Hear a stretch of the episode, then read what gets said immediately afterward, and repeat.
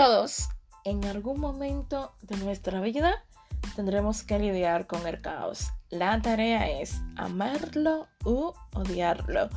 ¿Tú qué vas a hacer con tu caos? Episodio número 39. ¿Por qué sufrimos? Hola, otro día más por aquí. Yo soy Alenza Dacier. Soy psicóloga online para seguimos tanto en mi página web como en este espacio, te acompaño a amar tu caos.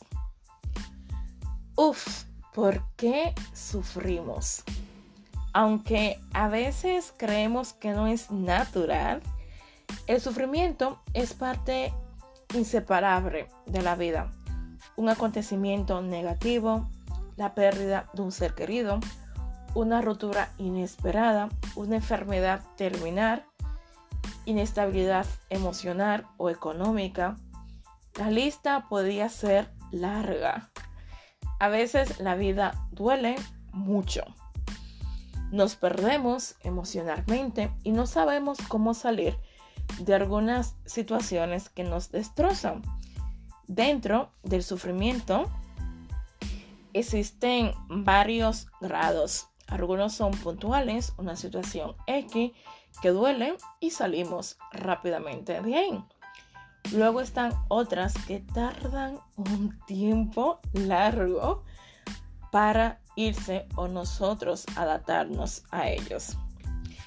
El sufrimiento puede ser el lidiar con una situación que se vuelve constante en nuestro día a día, donde tocamos fondo y nos pasamos un buen rato hundidas sin respuestas o fuerza para salir de ahí.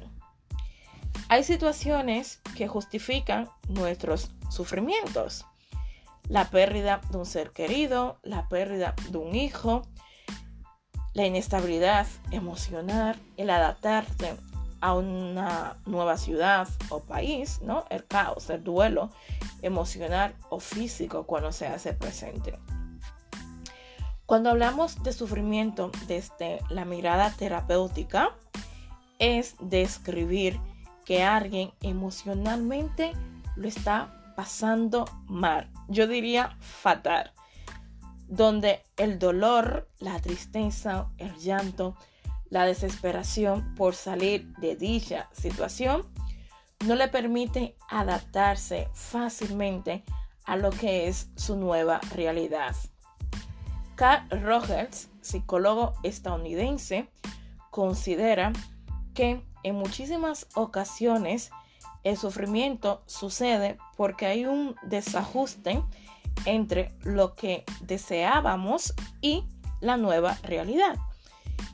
Ejemplo, si te detienes en ver tú antes y después que el sufrimiento del caos llegará en tu vida, te vas a poder reencontrar con todas esas expectativas, esos sueños, esas idealizaciones que tenías respecto a algo o una situación que querías vivir. Cuando esto no sucede y no se da como tanto lo habías planificado, fácilmente caemos a lo que es el caos del sufrimiento. Me gusta bastante poner el ejemplo de una ruptura porque de ahí se aprende muchísimo, pero muchísimo. Cuando hay una ruptura, más estas, ¿no? Sin anestesia previa, nuestras expectativas, todo lo que queríamos conseguir al lado de esa persona o en esa relación, el cómo nos sentíamos, ¿no? El imaginarnos nuestra vida sencillamente con esa persona y que todo eso desaparezca sin previo aviso, nos puede llevar a nosotros a caer en la depresión, en una tristeza constante, en la ansiedad, ¿no? Por no entender o no poder gestionar lo que está sucediendo. Idealizar es peligroso porque no siempre la vida será como tanto lo hemos planeado, lo hemos imaginado. Las cosas que no suceden como tanto habíamos deseado no debería ser un peligro para nosotros. Pero en muchísimas ocasiones lo vemos así, como si fuera un castigo de la vida o porque no tenemos suerte ahora mismo. Y es mentira. Para alejarnos del sufrimiento, vamos a necesitar ver la realidad tal como es. Incluso con todo lo que duele, aceptarlo. El sufrimiento para mí es cuando el alma duele, cuando emocionalmente nos sentimos que estamos muertos por dentro. Es cuando no tenemos la fuerza para seguir o cuando nos arrastramos porque no podemos estar de pie. Adaptarse a los cambios es parte fundamental para poder seguir y no aferrarnos a lo que tenía que ser y ahora no lo es. Detenerse en algunas ocasiones es necesario para ver cómo estamos por dentro. Una vez el sufrimiento se instaló en mi vida, el dolor era inexplicable, mirarme y reconocer lo triste que me encontraba fue devastador para mí. No entendía por qué la vida dolía tanto. No sabía cómo iba a poder salir de ese laberinto emocional donde todo era dolor, tristeza, angustia y muchísima desesperación. Equilibrio es lo que necesitamos cuando hay sufrimiento en nuestra vida. Equilibrio para sostenernos cuando todo a nuestro alrededor decide romperse. Equilibrio para cuidar de uno mismo cuando las heridas emocionales se hacen presentes. Para lidiar con el sufrimiento es necesario aplicar los siguientes no consejos. Ve a terapia, sí, Deja por favor de dejarte para el después o creer que tienes poderes para todo. Recuerda que eres una persona con emociones y circunstancias que se pueden convertir en cosas devastadoras. Todos necesitamos donde apoyarnos cuando emocionalmente creemos que no podemos más. Cuando hay mucho dolor, el apoyo profesional es de suma importancia. Asimilar lo que estás viviendo. No me gusta hablar de aceptar porque la palabra aceptar requiere un proceso de aprender a transitar en el dolor y no siempre estamos preparados para esto. Más bien, el punto es asimilar ser consciente de lo que, de lo que ahora mismo duele e incluso ponerle nombre a ese caos. Asimilar es también reconocer que quizás hicimos todo lo que podíamos hacer para evitar dicha situación. Adaptación. Bonita palabra, pero llevarlo a la acción es reconocer que lo que queríamos ya no es y que está bien perder cosas, incluso personas en nuestra vida, porque esto es parte de lo que es el ciclo de la vida. La vida está llena de cosas positivas y cosas mm, desagradables.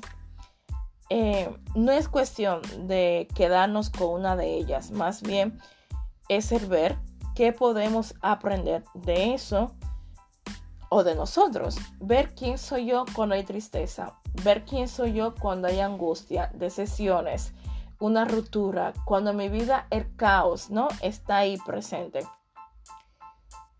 No todo lo que sucede en la vida llega para dejarnos algún aprendizaje. Y digo esto porque muchísimas veces nos aferramos a ese caos de dolor, de tristeza o al mismo sufrimiento porque estamos buscando respuestas lógicas a cosas que no lo tienen.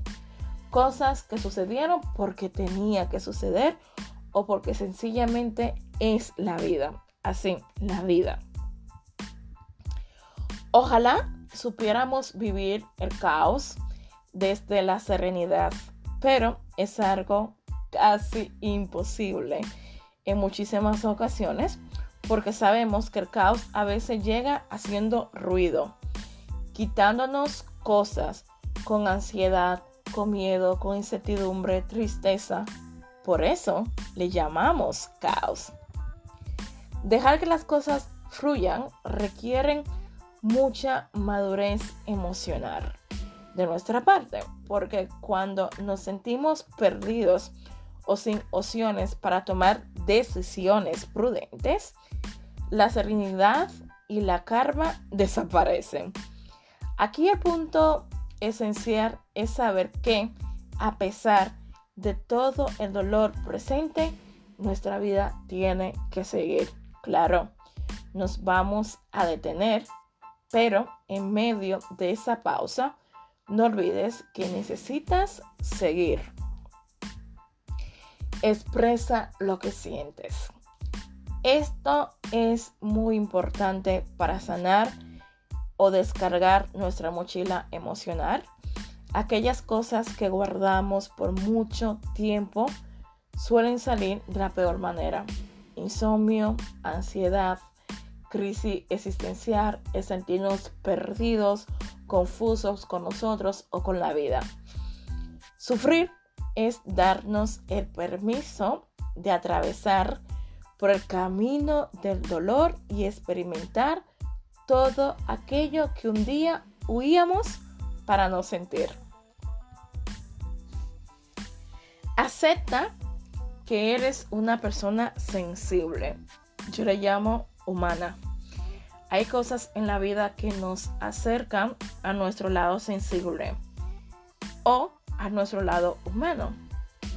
Yo recuerdo o nunca voy a olvidar que mi momento más sensible de toda mi vida ha sido con la pérdida de un ser querido. Hasta la fecha hay heridas muy abiertas por esa pérdida, por todo el proceso de asimilar la muerte de un ser querido y el no poder estar ahí. Luego otras cosas que fueron surgiendo después de esa pérdida que también me llevó a mí a tocar con esa parte sensible o humana que tengo. No te voy a decir que es fácil porque muchísimas veces creemos que podemos con todo, que tenemos poderes, en realidad no es así.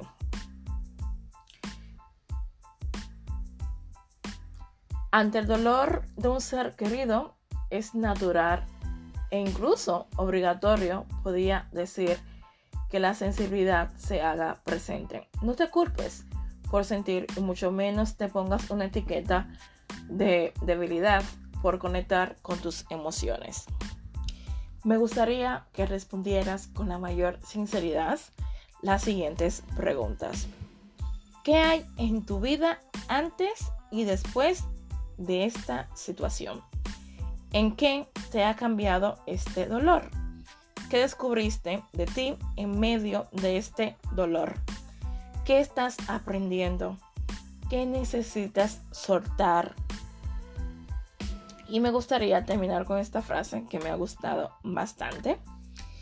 Si no está en tu mano cambiar la situación que te produce dolor, siempre podrás escoger la actitud con que afrontes ese sufrimiento. Víctor Frank.